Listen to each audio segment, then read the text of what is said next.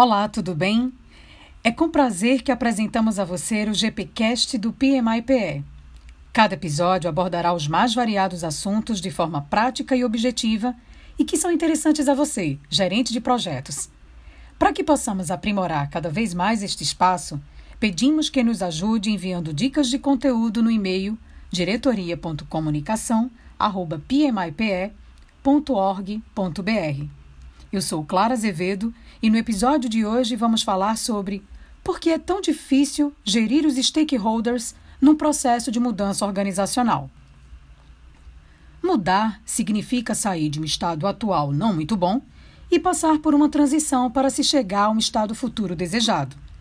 Quando trazemos esse conceito para a realidade prática, no âmbito individual, lembramos, por exemplo, daquele profissional que se sente incomodado por estar numa empresa que não mais o desafia e a frustração acarretada o faz querer seguir novo rumo ou até mesmo empreender.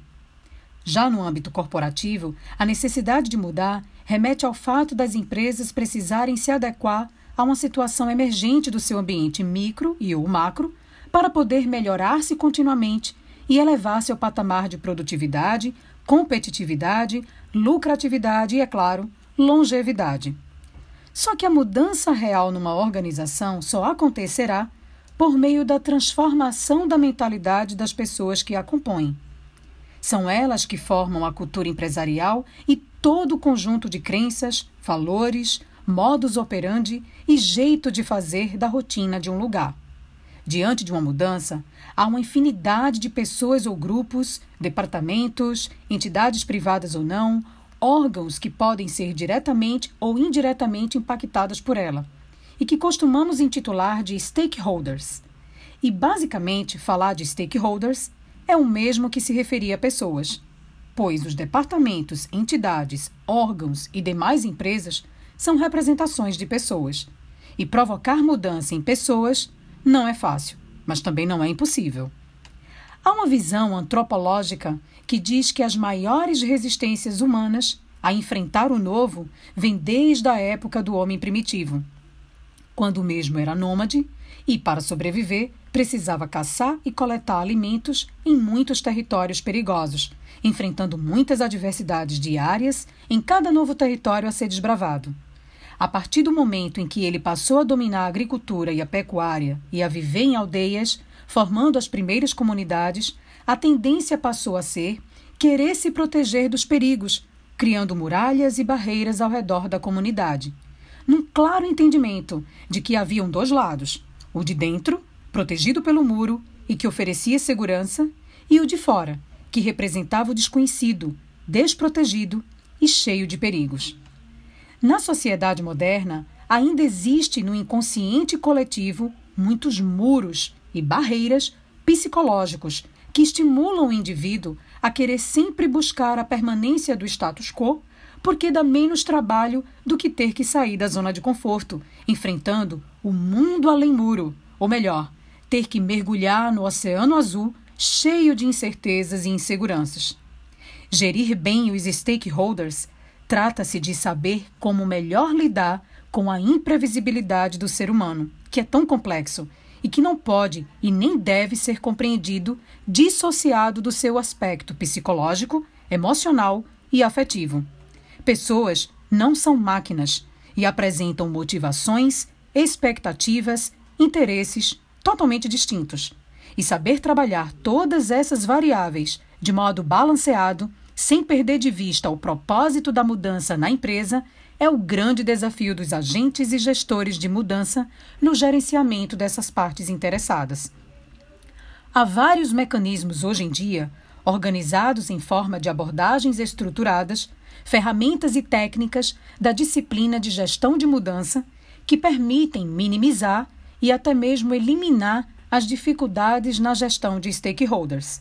Essa boa gestão consiste em monitorar, durante toda a jornada da mudança, o nível de engajamento dos impactados e reduzir os antagonismos daqueles que entendem a mudança como uma ameaça mais do que como uma oportunidade.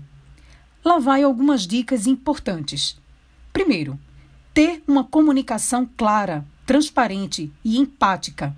O principal propósito da mudança tem que ser bem comunicado, sem ruídos, do jeito certo, no momento certo, na abordagem, canal e linguagem adequados e pensando do ponto de vista de quem vai sofrer a mudança.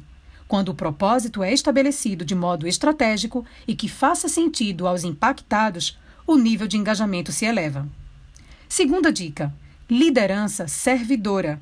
A atitude das lideranças com suas equipes, estimulando criatividade, reconhecendo o esforço coletivo, realizando facilitação de modo colaborativo, criando vínculos de confiança e credibilidade, faz toda a diferença. Ter canais de feedbacks para conhecer os desconfortos das pessoas e saber ouvir mais é crucial. Terceira dica: mapear, classificar os stakeholders. Uma das principais ferramentas para se gerir stakeholders, quanto ao grau de influência e decisão no projeto de mudança, bem como quanto ao grau de adesão, é o chamado mapa dos stakeholders. Ele serve como um guia para gerir conflitos, definir estratégias de comunicação, gerenciar engajamentos e antagonismos e tem que ser atualizado continuamente.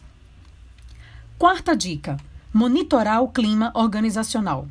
Procurar gerir conflitos de modo cooperativo, acompanhar o nível de motivação dos times, conhecendo melhor esses times e grupos impactados, investigar causas raiz de comportamentos inadequados de alguns e a disputa de egos que elevam interesses pessoais em detrimento dos da organização. Por isso, gerir pessoas sempre será um grande desafio e faz parte do rol dos soft skills que já são considerados diferenciais aos verdadeiros agentes de mudança. E você, está desenvolvendo estas habilidades de liderança para facilitar a implementação de mudanças em sua empresa ou empreendimento? Espero que vocês tenham gostado e nos encontramos no próximo podcast. Até já!